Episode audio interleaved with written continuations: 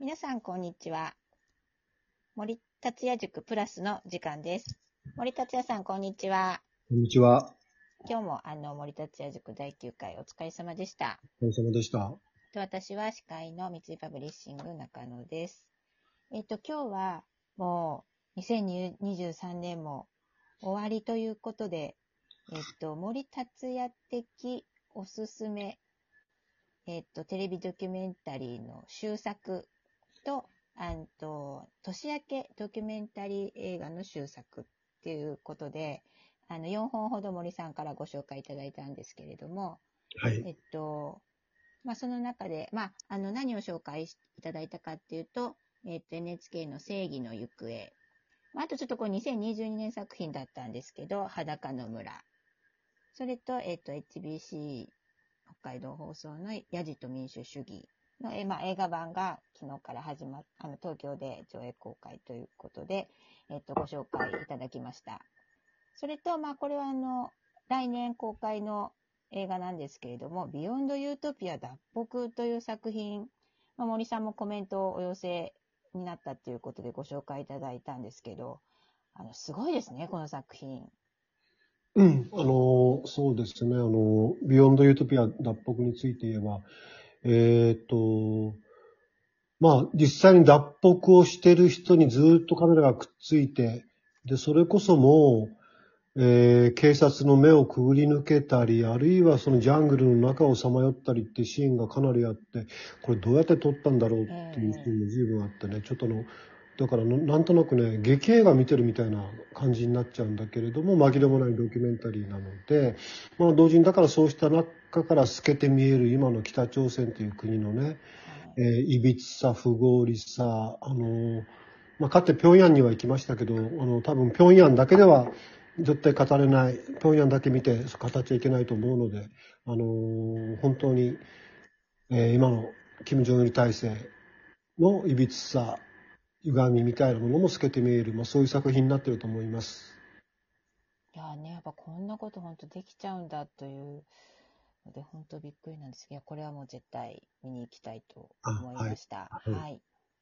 それと、まあ、あの、ちょっと最近今大きな日はでも、あと、もちろん僕だけじゃなくて、皆さんも、受講生の皆さんからもね、えいろいろこう推薦の映画とか、あ、そうですね。うん、あの別にドキュメンタリー、ドラマ問わずいろいろ上げてもらって、僕も見てない作品がかなり、あの、なんだっけ、プレジデントあ、がプレゼント。はい。うんうん。あれはちょっと予告編をみんなで見たけど、かなり面白そうなので、ちょっと機会があれば見たいし、はい。えーっと、アマゾンプライムの作品なんかもね、あ、なんだパワーですっけ、パワーか。はい。あれも面白そうですよね。これもぜひ見たいと思います。いろいろこう受講生の皆さんからも教えてもらいました。そうですね。本当にうん私もあの、2018年パワーの翻訳出た時に話題になったんですけど、あの、連続ドラマになってるなんて知らなくて、うはい、そういうのも本当ね、ご紹介いただいて、私もいろいろ見たいものが増えてしまいました。僕もだからかって、まあ、超能力者のドキュメンタリー撮ったり本を書いたりしあ、てるので、はい。まあ、だからそうだな、女性が超能力を、女性が全員超能力を身につけてっていう発想はすごく面白いですね。ああ、森さん、そこで、あなるほど、なるほど。うんうんうんはい。ちょっと、はい、ぜひ見てみたいですね。はいはい。それとですね、まあ、あと、あの、最近のニュースを、こう、ちょっと討論するっていうコーナーもあったんですが、まあ、森さん、オウムのもう一つの橋、ね、まあ、うん。森さんの、はい、あまあ、ライフワークの柱として、まあ、死刑制度というのがある中、まあ、京アニ放火事件のはい。被告の、あへの、まあ、死刑求刑という大きなニュースがあっうん。たと思うんですけれども、まあ、あのまあ、これは本も書きましたけど、相模原事件の植松、はい。今受刑者ですけどね、えー受刑者じゃない、死刑囚か、正式には。植松死刑囚もそうだけれど、まあ、今回、青葉被告に対しても、まあ、検察側死刑求刑して、えーそれがひっくり返ることは100%ないですね。つまり、精神鑑定が全くもう、えー意味を失ってしまっている。うんあの、植松死刑囚にはかつて、まあその判決確定する前に僕は一度面会しましたけれど、はい。うーん、ちょっとやっぱり明らかに常軌を逸しているというか、えー逸脱してます。だから、今回の青葉被告もそうだけれど、もちろんね、犯した罪の重さってのは当然考えねばいけないけれど、でもじゃあ、彼がそうした妄想にとら、どういった過程で囚われたのたのか、どの程度の妄想なのか、えそのあたり本当はもっともっと考えられるべきだし、えー精神鑑定医も本当はそうしたことを主張すべきだし、えーそういう意味では責任能力があるのかどうかっていうね、議論はもっと活発になされるべきだと思うのだけど、まずもう形骸化している。責任能力は絶対にありで、まあ大体がもう、あの人格障害ですね。そちらの方にも話を持ってっちゃうっていうのは目に見えてます。で、これって、朝原将校の時もそうでした。あの、ただまあ、朝原の場合は責任能力じゃないんですね。僕は責任能力はあったと思うけれども、受刑能力をもう失ってしまっている。完全に精神崩壊しています。でも死刑にしないわけにはいかない。だから今回の青葉被告にしてもそうで、もしも裁判官が、えー責任能力がないということで、まあ、減刑もしくは無罪みたいな判決を出したら、日本中からも叩かれますよ。あるいは精神鑑定医もそういった鑑定を出したら、やっぱり叩かれる。だからみんなそれを恐れてもうできなくなってしまっている。うーん、このあたりのね、仕組みってものはもう少し本当は考えるべきだし、メディアはもっと本本来は問題提起すべきだなと思ってます。で、まあ、割とこの傾向ってのは、オウム以降に始まったと僕は思ってますけど、でも考えたら、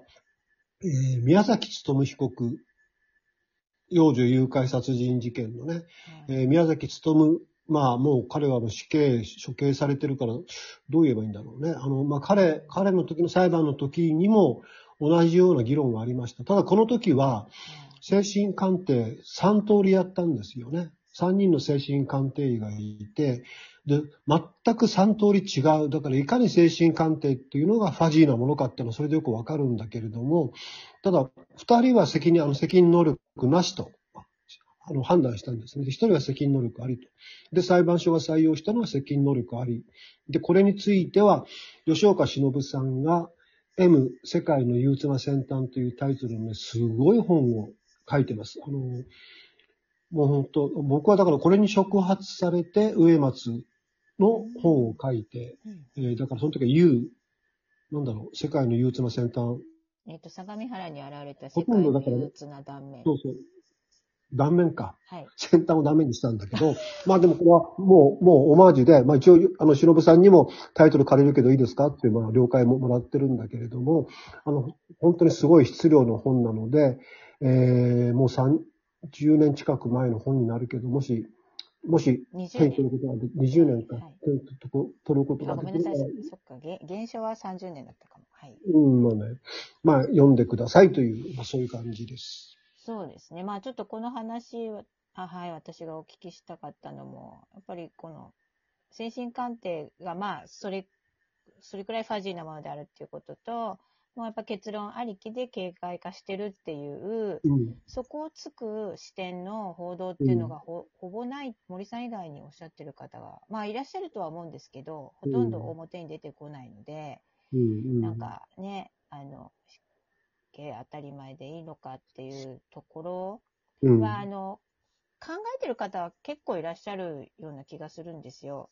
だから、うん多分弁護士と、刑事事件の弁護士とか、ああもしくは法学者とかはみんなこれはね、疑問に思ってると思いますあよ。あ、そうですよね。うん。やっぱそういう視点の、はい、報道もちょっと出てくれないと、なんか一般の人としては考える材料も、そうだよね。はい、与えられないまま、それが当然だってなっちゃうのがどうなのかなってうん。思って、そうですねはい、あの、うんニュースを見ました。はい。はい。まあ、そんなことで、あの、うん今年も、あの、森達也塾、お疲れ様でした。来年も続きますので、はい。皆さん、あの、ツイッターなど、森さんのチェックしてください。では、はい森さん、今日もありがとうございました。ありがとうございました。おはい疲れ様でした。はい。